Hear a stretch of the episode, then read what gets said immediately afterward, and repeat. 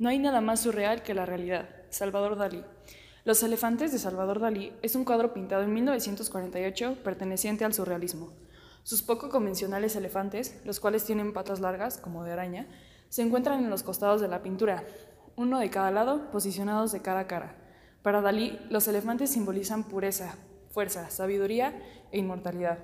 Sobre sus lomos, ambos elefantes cargan obeliscos deteriorados flotando con lo que parecen ser jeroglíficos.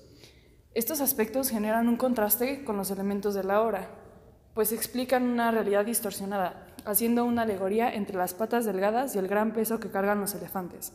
Sobre sus rostros y lomos tienen adornos, dándole una apariencia egipcia deteriorada por la apariencia de tela roída. Al fondo, a una distancia muy lejana, se pueden apreciar un par de montañas ligeramente sobresaliendo del horizonte, acompañadas de los tonos cálidos del atardecer desvaneciéndose, característica icónica de Salvador Dalí, pasando del rojo al amarillo y generando un contraste con los colores utilizados para las montañas. En la parte inferior central de la pintura se puede observar lo que parecen ser dos figuras humanas, diminutas en comparación con los elefantes, una de las cuales pareciera tener alas. Entre estas dos figuras, al fondo, se encuentra lo que parece ser una fachada del Olimpo griego con dos pilares y un techo triangular. Dame dos horas al día de actividad y tomaré las otras 22 para sueños.